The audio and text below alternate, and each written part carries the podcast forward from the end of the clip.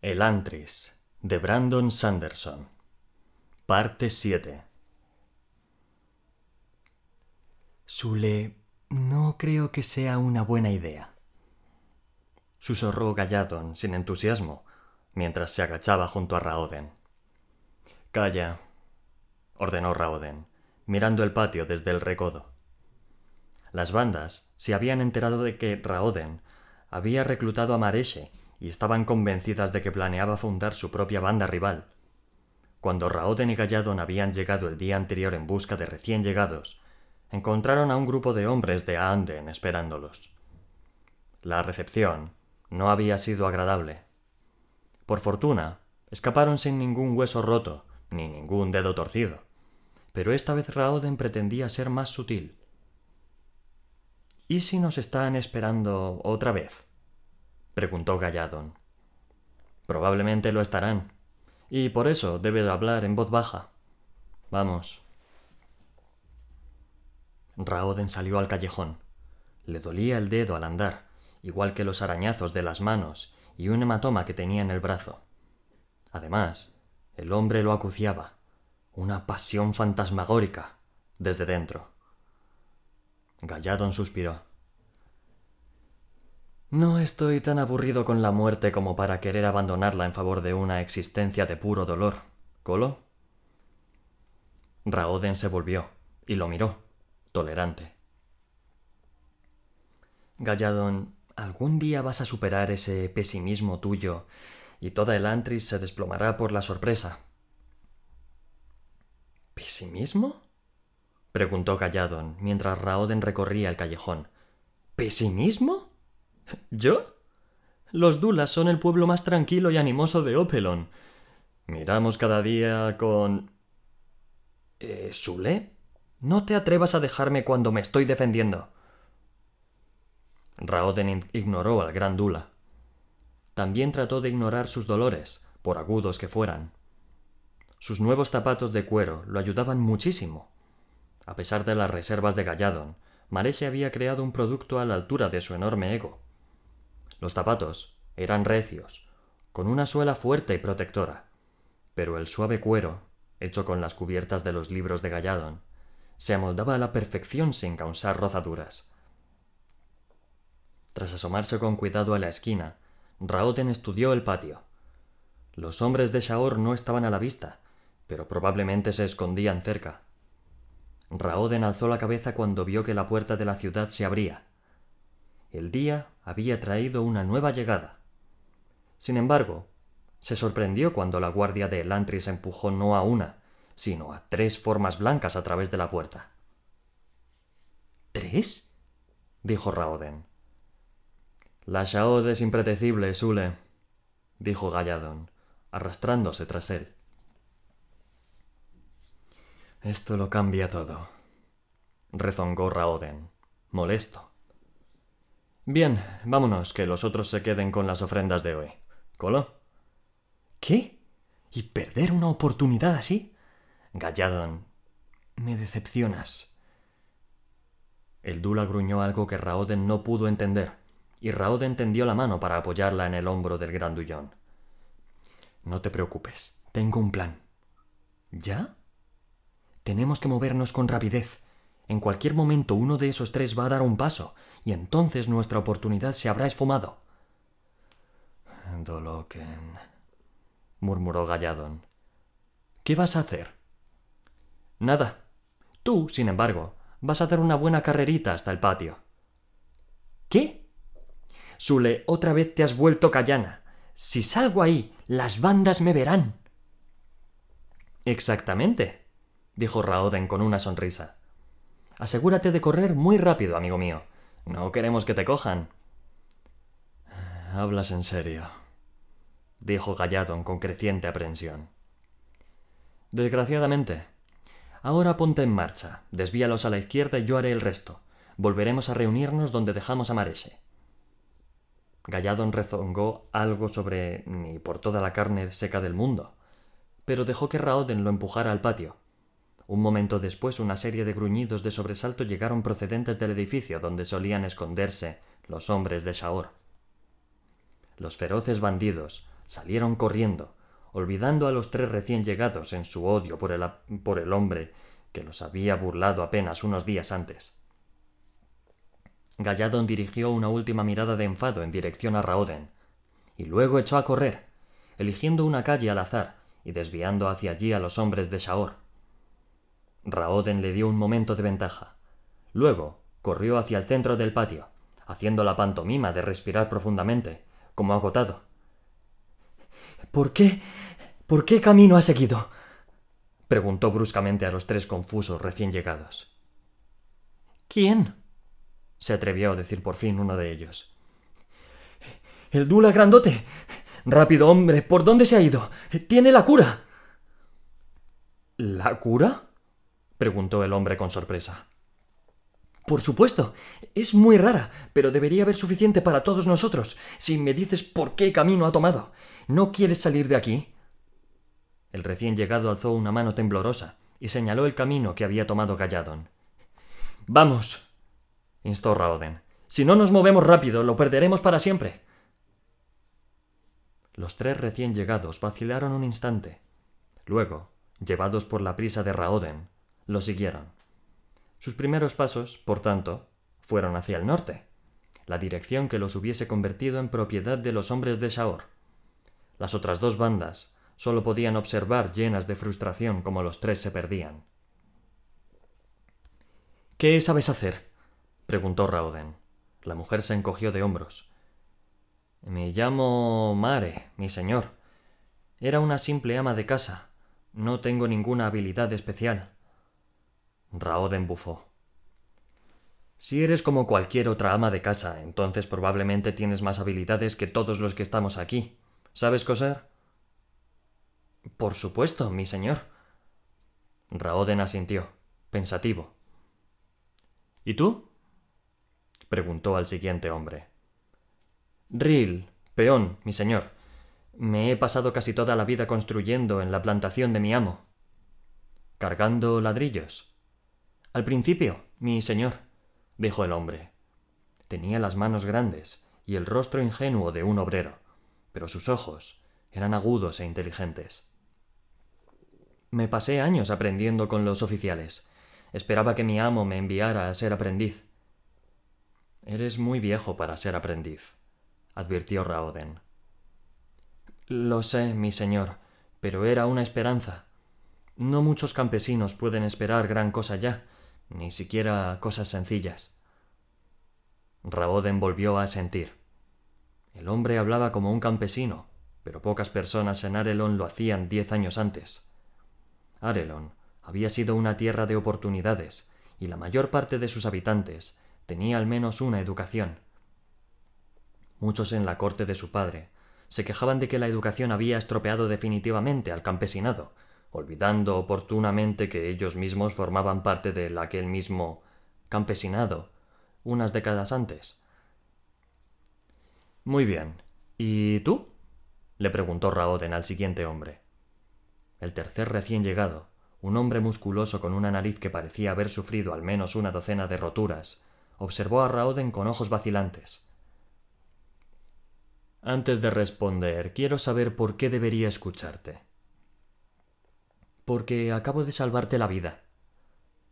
No lo comprendo. ¿Qué le pasó a ese otro hombre? Aparecerá dentro de unos minutos. Pero. En realidad no lo estábamos persiguiendo, dijo Raoden. Os estábamos apartando a los tres del peligro. Mareche, explícaselo, por favor. El artesano aprovechó la oportunidad.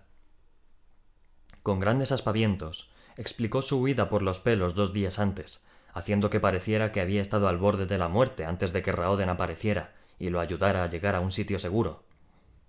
Raoden sonrió. Mareche tenía un temperamento melodramático. La voz del artista se alzaba y caía con una sinfonía bien escrita. Escuchando la narración del hombre, Incluso Raoden estuvo a punto de creer que había hecho algo increíblemente noble. Mareche terminó proclamando que Raoden era digno de confianza, y los animó a todos a escucharlo. Al final, incluso el hombre tonosco de nariz ganchuda se mostró atento. Me llamo Saolin, Lord Espíritu, dijo el hombre, y fui soldado de la legión personal del conde Eondel. Conozco a Eondel, asintió Raoden. Es un buen hombre. Él mismo era soldado antes de que le concedieran el título. Probablemente estés bien entrenado. Somos los mejores soldados del país, señor, dijo Saolin con orgullo. Raoden sonrió. No es difícil ser de los mejores soldados de nuestro pobre país, Saolin. Sin embargo, enfrentaría a la legión de Ondel contra los soldados de cualquier nación. Sé que son hombres de honor, disciplinados y hábiles, igual que su líder. Darle a Onden un título es una de las pocas cosas inteligentes que Iadon ha hecho últimamente. Tal como yo lo entiendo, mi señor, el rey no tuvo otra opción, dijo Saolin con una sonrisa, mostrando una boca donde faltaban un par de dientes. Eondel ha amasado una gran fortuna alquilando sus fuerzas personales a la corona. Es verdad, respondió Raoden, risueño. Bien, Saolin, me alegro de contar contigo. Un soldado profesional con tu habilidad, sin duda, hará que nos sintamos mucho más seguros. Lo que Su Alteza necesite, dijo Saolin, el rostro serio. Te ofrezco mi espada.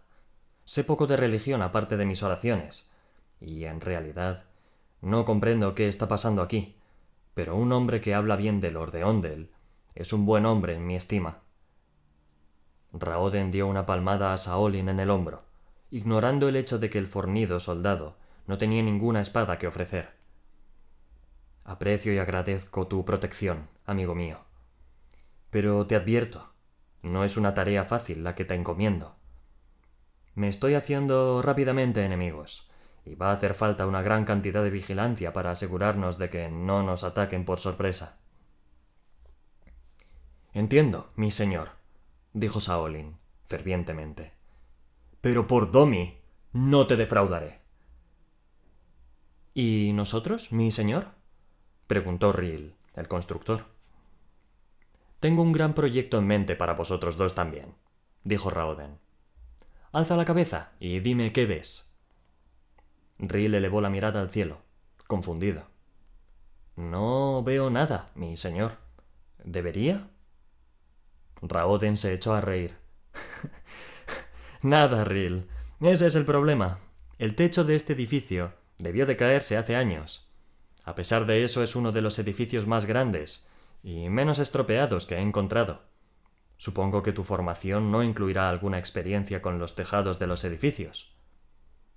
Riel sonrió. Pues sí, mi señor. ¿Tienes los materiales? Eso va a ser lo más difícil, Riel. Toda la madera de Elantris está podrida o rota. Es un problema, reconoció Riel. Tal vez si secamos la madera y luego la mezclamos con barro. No es tarea fácil, Riel. Mareche, dijo Rauden. Intentaremos todo lo posible, mi señor, le aseguró Mareche. Bien, aprobó Rauden. Su porte, unido a la inseguridad de los demás, los hacía atender sus palabras. No era lealtad, Todavía no. Era de esperar que con el tiempo se ganara su confianza, además de con sus palabras. Ahora, Mareche, continuó Raoden, explícale por favor a nuestros nuevos amigos lo que significa ser el antrino. No quiero que Ril se caiga de lo alto de un edificio antes de darse cuenta de que romperse el cuello no significará necesariamente el final del dolor. Sí, mi señor, dijo Mareche, mirando la comida de los recién llegados, que estaba colocada en una zona relativamente limpia del suelo. El hambre le estaba afectando ya. Raoden escogió con cuidado unas cuantas ofrendas, y luego asintió al resto. Divididlo entre vosotros y comedlo. Guardarlo no servirá de nada. El hambre empezará inmediatamente, y bien podéis consumir esto antes de que os volváis ansiosos. Los cuatro asintieron, y Mareche empezó a explicar las limitaciones de la vida en el Antris mientras dividía la comida. Raoden los estuvo observando un momento. Luego se apartó para pensar. Sule Mi anciana Jama y tú haríais muy buenas migas. Siempre se quejaba de que no hacía suficiente ejercicio. Raoden alzó la cabeza y vio a Galladon entrar en la habitación. Bienvenido, amigo mío, dijo Raoden, con una sonrisa. Estaba empezando a preocuparme. Galladon hizo una mueca. No te he visto preocuparte cuando me has echado a ese patio. He visto gusanos en los anzuelos tratando, tratados con más amabilidad. ¿Colo? Ah, pero has sido un cebo magnífico, dijo Raoden. Además, ha funcionado. Hemos conseguido traer a los recién llegados y tú no pareces magullado. Un estado que probablemente sea fuente de gran descontento para los perros de Shaor. ¿Cómo has escapado de ellos? preguntó Raoden tendiéndole a Galladon la hogaza de pan que había escogido para el Dula. Galladon la miró, luego la partió por la mitad y ofreció una parte a Raoden, quien alzó la mano rechazándola. Galladon se encogió de hombros, como diciendo De acuerdo, pasa hambre si quieres. Y empezó a mordisquear la hogaza. Me he metido en un edificio con las escaleras desvencijadas. Luego he salido por la puerta de atrás explicó entre bocados. He lanzado algunas piedras al techo cuando entraban los hombres de Shaur. Después de lo que hiciste el otro día, han supuesto que yo estaba allí arriba. Probablemente estén todavía sentados, esperándome. Muy astuto. Alguien no me ha dejado otro remedio. Galladon continuó comiendo en silencio escuchando a los recién llegados discutir sobre sus diversos deberes importantes. ¿Vas a decírselo? preguntó en voz baja. ¿El qué? Los recién llegados, Sule. Les has hecho creer a todos que son de importancia vital, igual que a Mareche. Los zapatos están bien, pero no son una cuestión de vida o muerte. Raoden se encogió de hombros. La gente trabaja mejor cuando cree que es importante. Galladon guardó silencio durante otro instante antes de volver a hablar. Tienen razón. ¿Quiénes? Las otras bandas. Estás formando tu propia banda. Raoden negó con la cabeza. Galladon, esto es solo una pequeña parte. Nadie consigue nada en el Antris. Todos están demasiado ocupados peleando por la comida, o contemplando su propia miseria. La ciudad necesita una sensación de propósito. Estamos muertos, Sule. ¿Qué propósito puede haber además de sufrir? Ese es exactamente el problema.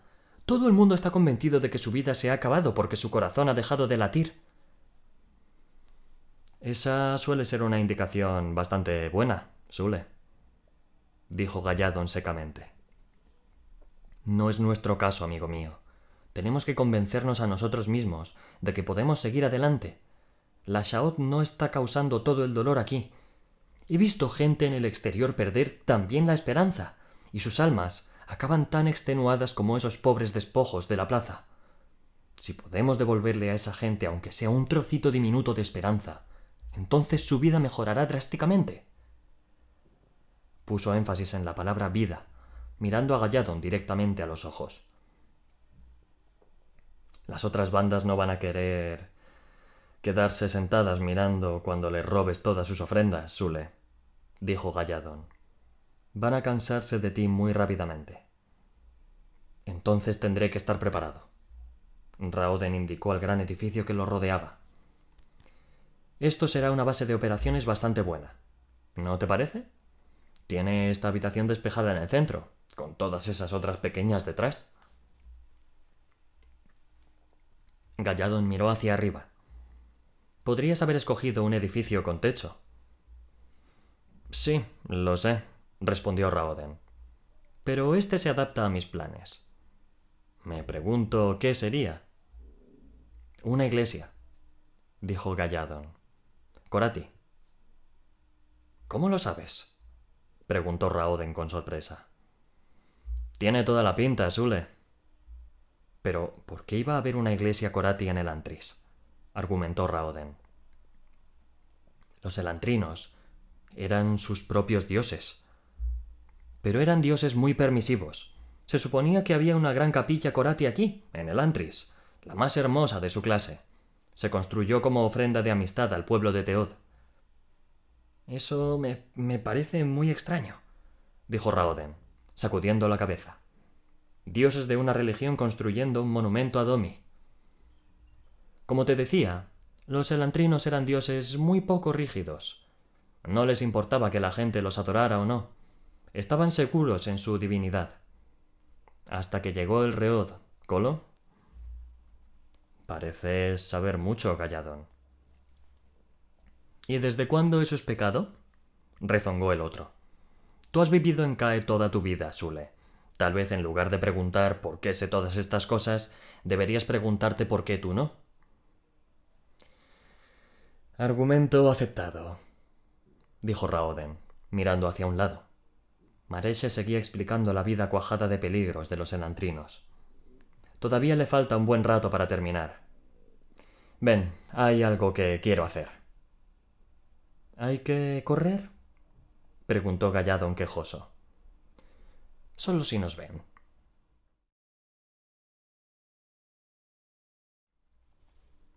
Raoden reconoció a Anden. Resultaba difícil. La Shaod provocó profundos cambios. Pero Raoden era buen fisonomista. El llamado varón de Elantris era un hombre bajo, de panza apreciable y largo bigote caído. Evidentemente falso.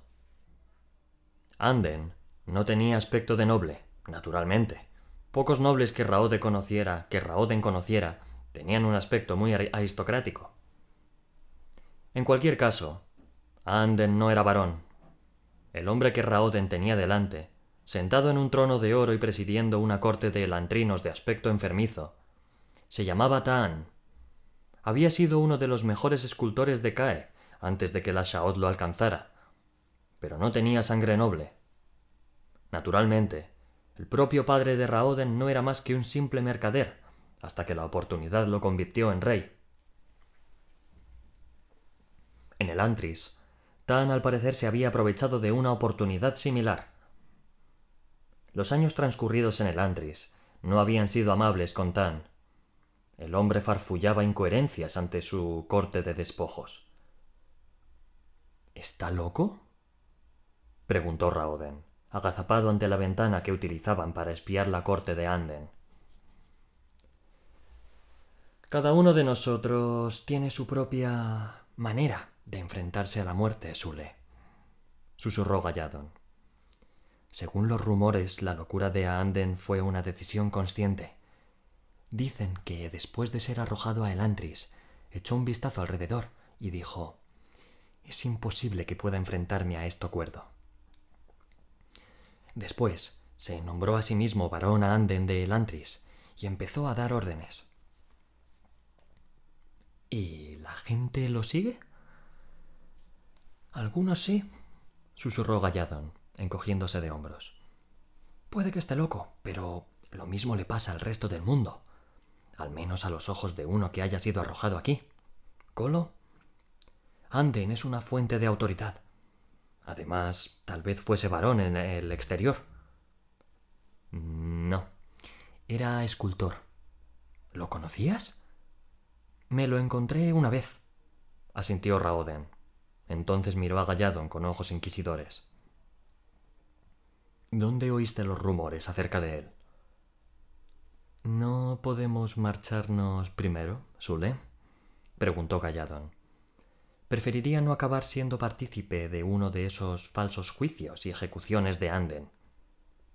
¿Falsos? Todo es falso, menos el hacha, Ah. Buena idea.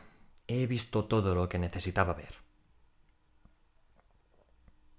Los dos hombres retrocedieron, y en cuanto estuvieron a unas cuantas calles de distancia de la universidad, Galladon respondió a la pregunta de Raoden. Hablo con la gente, Sule. De ahí saco mi información. Cierto, la gran mayoría de la gente que hay en esta ciudad está Oed, pero hay suficientes conscientes como para poder hablar con ellos. Naturalmente mi boca es lo que me metió en líos contigo. Tal vez si la hubiera mantenido cerrada todavía estaría sentado en aquellos escalones y disfrutando, en vez de espiar a uno de los hombres más peligrosos de la ciudad.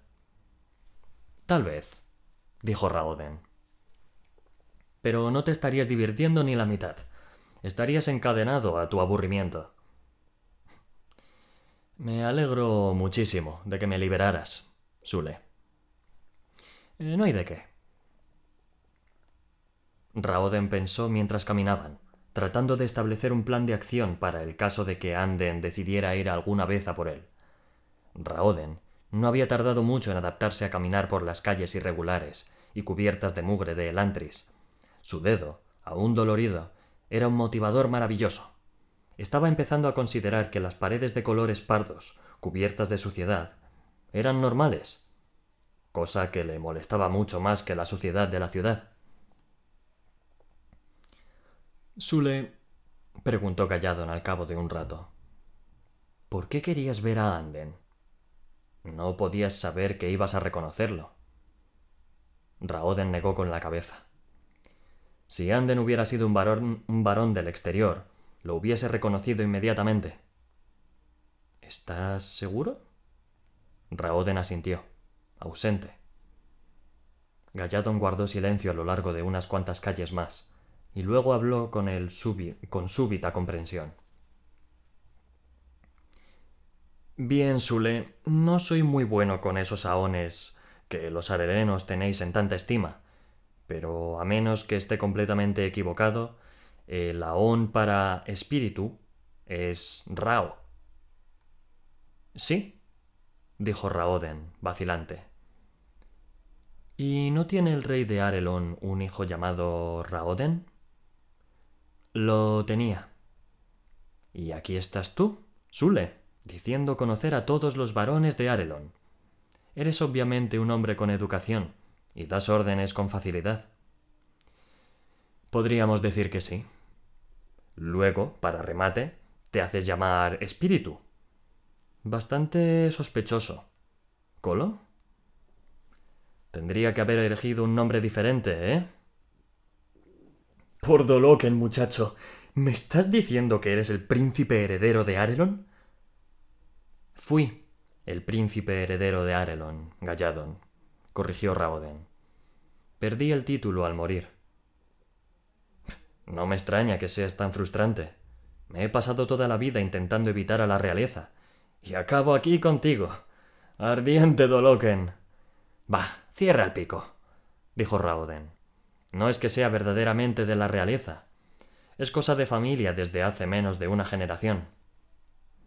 Eso es tiempo suficiente, Sule, dijo Galladon. Si te sirve de algo, mi padre no creía que estuviese capacitado para gobernar. Trató por todos los medios de apartarme del trono. Galladon hizo una mueca. Miedo me da ver qué hombre consideraba a Iadon apto para el puesto. Tu padre es un necio, lo digo sin ánimo de ofender. No me ofendes, dijo Raoden. Y confío en que mantengas mi identidad en secreto. Galladon suspiró. si así lo quieres. Lo quiero. Si voy a hacer algo en el Antris, necesito ganar seguidores porque les gusta lo que hago, no porque sientan una obligación patriótica. Galladon asintió. Al menos podrías habérmelo dicho, Sule. Dijiste que no debíamos hablar de nuestro pasado. Cierto. Raoden se quedó callado un momento. Naturalmente, sabes lo que esto significa. Galladon lo miró, receloso. ¿El qué? Ahora que sabes quién era yo, tienes que decirme quién eras tú. Es lo justo. La respuesta de Galladon tardó en llegar. Casi habían llegado a la iglesia antes de que hablara. Raoden redujo el paso, pues no quería interrumpir la narración de su amigo llegando a su destino. No tendría que haberse preocupado. La declaración de Galladon fue breve y precisa. Era granjero, dijo, cortante. ¿Granjero? Raoden esperaba algo distinto. Cuidaba un huerto, Vendí mis campos y compré un manzanal porque pensaba que sería más fácil. No hay que replantar los árboles cada año. ¿Y era más fácil? Galladon se encogió de hombros. Yo creía que sí, aunque conozco a un par de granjeros que lo discutirían hasta la puesta del sol. ¿Colo? El hombre miró a Raoden con expresión meditabunda. ¿Crees que te estoy mintiendo acerca de mi pasado? ¿No? Raoden sonrió, extendiendo las manos. Lo siento, Galladon, pero es que no me cuadras como granjero. Tienes la constitución necesaria, pero pareces demasiado... ¿Inteligente? preguntó Galladon. Sule, he visto algunos granjeros con una mente tan aguda que podrías usar su cabeza para cortar heno. No lo dudo, pero inteligentes o no, esos tipos tienden a no tener educación. Tú eres un hombre culto, Galladon. Los libros, Sule, son una cosa maravillosa. Un granjero sabio tiene tiempo de estudiar, suponiendo que viva en un país como Duladel, donde los hombres son libres Raoden alzó una ceja. ¿Entonces vas a aferrarte a esta historia del granjero? Es la verdad, Sule. Antes de convertirme en el antrino, fui granjero. Raoden se encogió de hombros. Quizá. Galladon había sido incapaz de predecir la lluvia, además de hacer varias cosas prácticas. Sin embargo, había algo más algo que todavía no estaba dispuesto a compartir. Muy bien, dijo Raoden, agradecido. Te creo. Galladon asintió cortante, diciendo con su expresión que se alegraba de zanjar el asunto. Fuera lo que fuese que estaba escondiendo, no saldría a la luz todavía.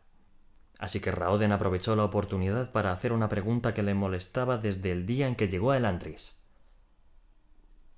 Galladón, ¿dónde están los niños? ¿Los niños, Sule? Sí. Si la Shaot golpea al azar, entonces debería golpear tanto a los niños como a los adultos.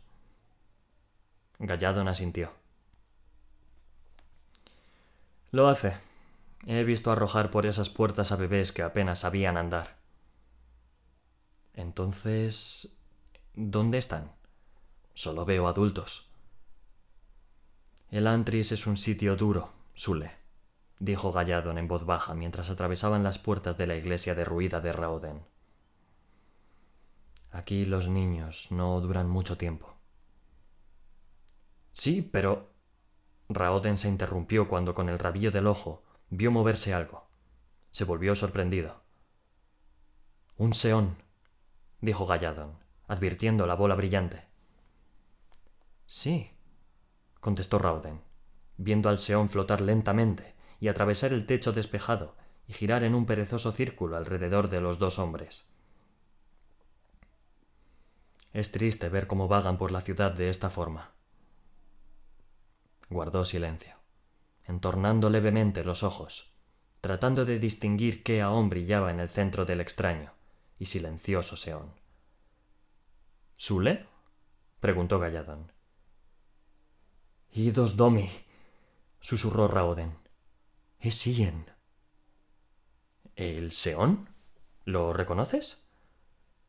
Raoden asintió, extendiendo la mano con la palma hacia arriba. El Seón se acercó flotando y se posó en la palma ofrecida un momento. Luego se puso a revolotear por la habitación como una mariposa descuidada. Ian era mi Seón, dijo Raoden antes de que me arrojaran aquí. Ahora puedo ver el Aón en el centro de Ian. El carácter parecía débil, de algún modo. Brillaba de forma irregular y tenía secciones muy oscuras, como... como las manchas de la piel de un elantrino, advirtió Raoden, viendo cómo Ian se marchaba flotando.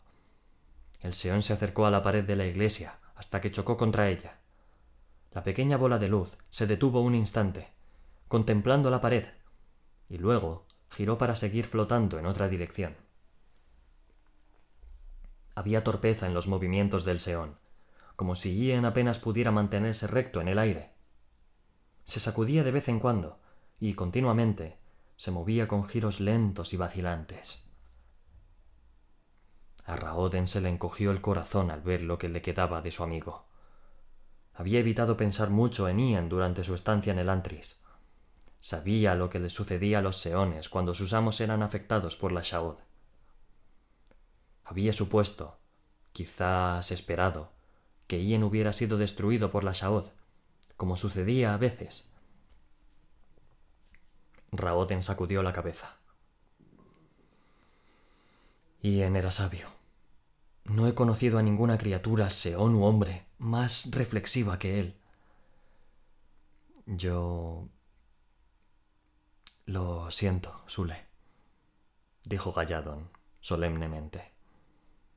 Raoden volvió a extender la mano, y el seón se acercó diligente, como había hecho antaño para el niño Raoden, un niño que aún no había aprendido que los seones eran más valiosos como amigos que como sirvientes. ¿Me reconoce? se preguntó Raoden, viendo al Seón temblar levemente en el aire ante sí. ¿O solo reconoce el gesto familiar? Probablemente Raoden no lo supiera nunca. Después de flotar sobre la palma un segundo, el Seón perdió interés y se marchó de nuevo flotando. Ay, mi querido amigo, susurró Raoden y yo que pensaba que la Shaod había sido despiadada conmigo.